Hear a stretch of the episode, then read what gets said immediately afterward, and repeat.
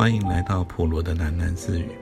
不论你在何处听到这个节目，都可以到 First Story 这个平台上面找到我的频道，并留言回馈。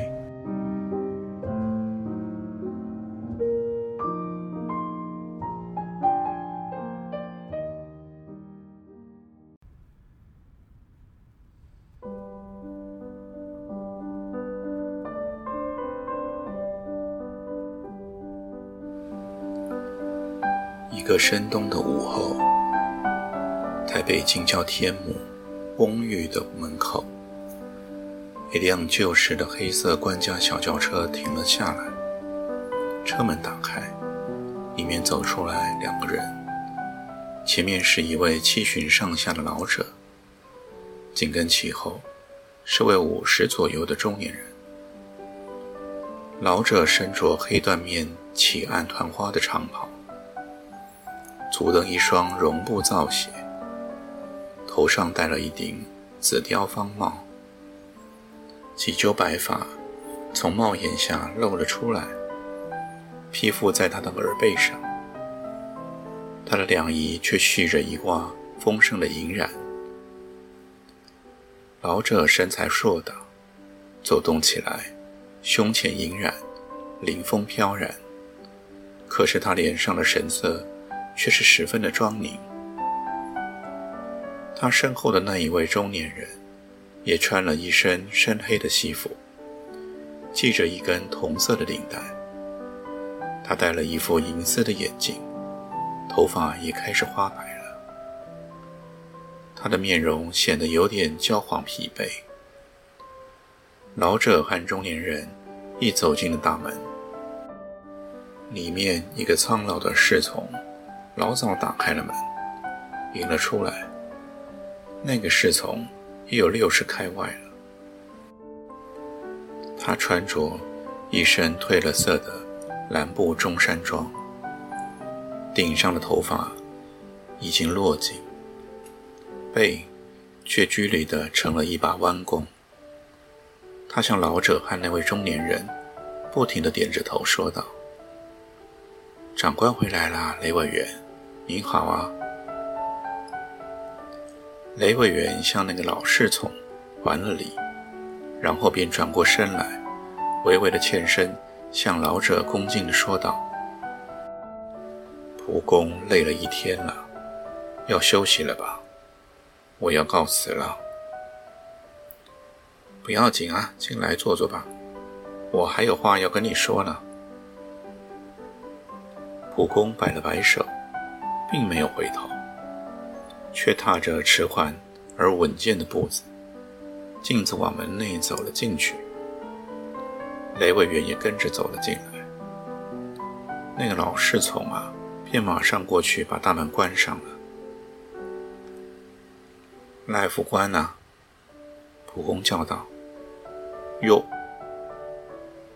赖副官赶忙习惯的做了一个立正的姿势。两手贴在了腿侧上，可是他的背却仍旧拘履着，伸不直了。沏两杯茶，拿到我书房来。是啊，长官。赖副官一行应着，一行却弯着身子走了。宅内的院子里，别的树木都没有种，单沿着围墙。却密密地栽了一丛的紫竹。阴是深冬，院子的石径上都飘满了脱落的叶片。蒲公和雷卫元走向屋内的时候，踏在了焦脆的竹叶片上，一直发着逼波的碎声。蒲公和雷卫元走进屋内书房的时候。赖副官早已经端着两盅铁观音进来，搁在了一张签了文石的茶几上。然后，他又弯着身，点着头向雷委员说：“雷委员，请用茶。”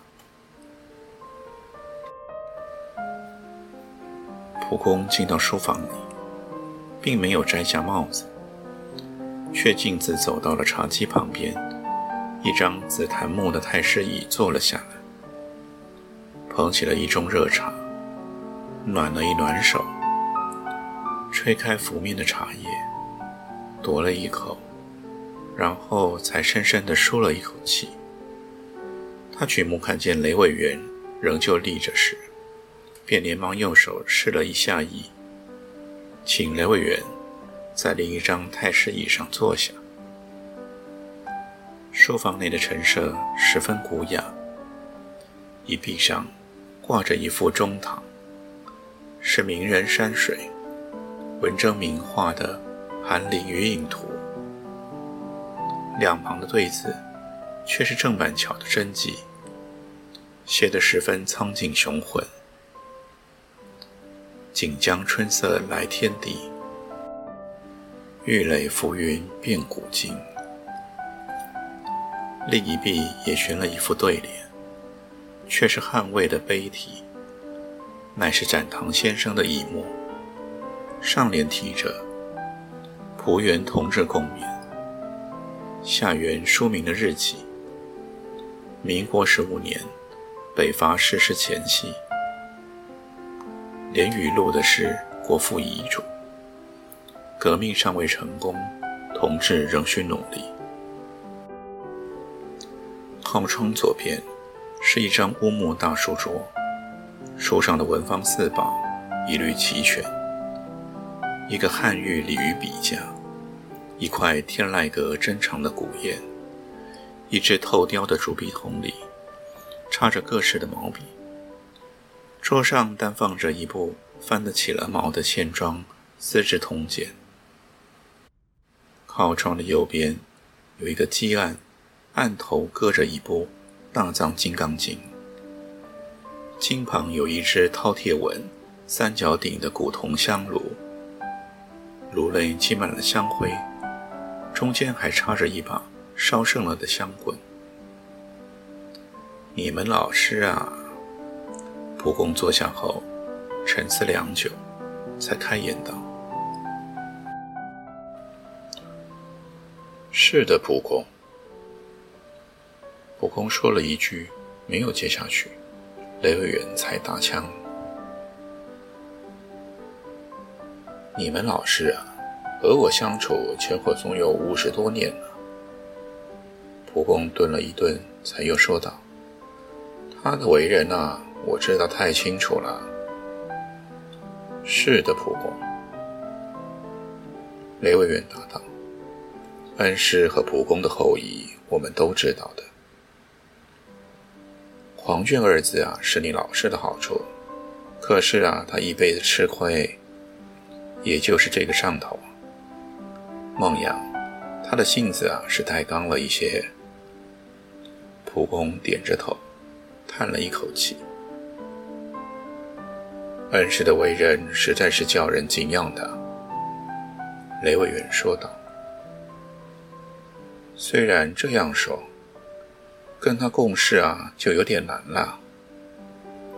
蒲公转向了雷委员：“你呀，做过他这些年的幕僚，你当然知道的。”“是的，是的。”雷委员赶紧接口道：“恩师行事啊，一向是定重如山的，口出必行，那是没有人敢违背的。你们贝蒂啊。”都把它比作七月里的大太阳，烈不可当啊，是吗？蒲公侧过身去，微笑着问道。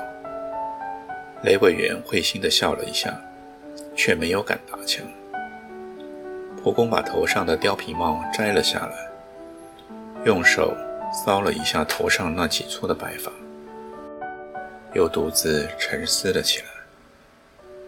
其实。他晚年也是十分孤独的。隔了半晌，蒲公才喃喃的自语说道：“嗯，蒲公。”我说啊。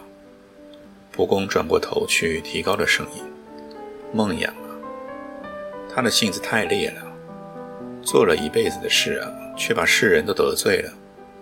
就是我和仲墨两人啊，还能说说他。”恩师对蒲公和仲公两位一向推崇备至。雷委员欠身转向蒲公，脸上充满了敬意地说道：“蒲公皱了皱他胸前的那一挂银须，微微地笑了一下。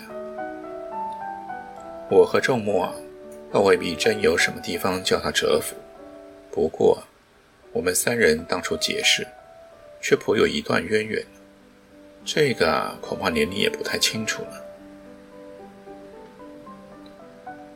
我记得恩师提过，他和蒲公、仲公都是四川武备学堂的同学。那倒是，不过啊，这里头的曲折，说来又是话长了。蒲公轻轻地叹了一下，微微带笑的合上了目。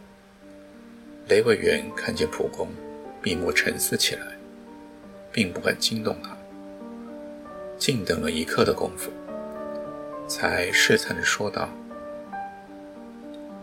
蒲公讲给我们晚辈听听，日后提恩师作传，也好有个根据啊。”蒲公吟了了一下，说起来啊。那还是辛亥年间的事情呢。仲墨和他夫人杨运秀刚从日本回来，他们在那边参加了同盟会，回来是带着使命的，在四川召集武备学堂的革命分子，去援助武汉那边大举起义。那时四川哥老会的袍哥老大，正是八千岁罗子洲，他带头掩护我们暗运军火。入了武昌。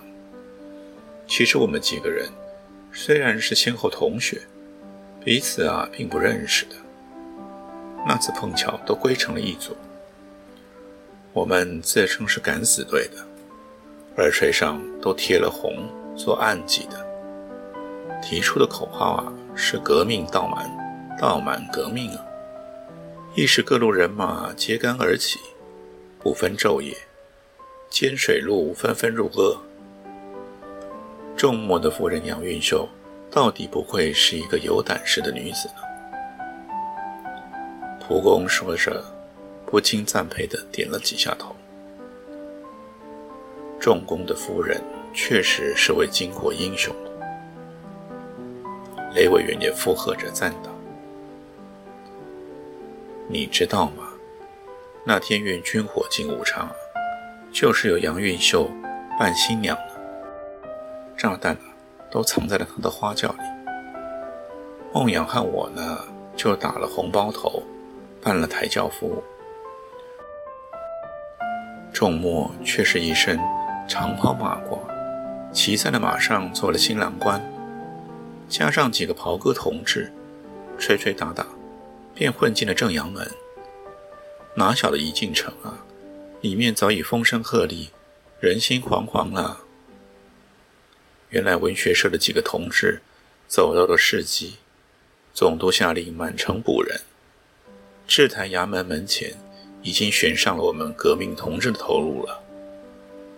我们马上接到燕志祥十号的命令，事出仓促，提前发难。当晚子时，以炮名为号，任务是。炸制台衙门，抢救狱中同志。我们几个人便藏到了杨运秀的姐姐家，伺机而动。那天夜晚啊，也正好像天意有之一般，尽是满城月色，景象十分悲肃。我们几个人呐，都换上了短打，连杨运秀也改了男装。大家几杯烧酒一下肚，高谈国家兴亡。都禁不住万分慷慨起来了。你老师啊，最是激昂。我还记得，他喝得一脸血红，把马刀往桌上一拍，拉起我和仲墨两人，便笑纳刘关张草原三结义呢。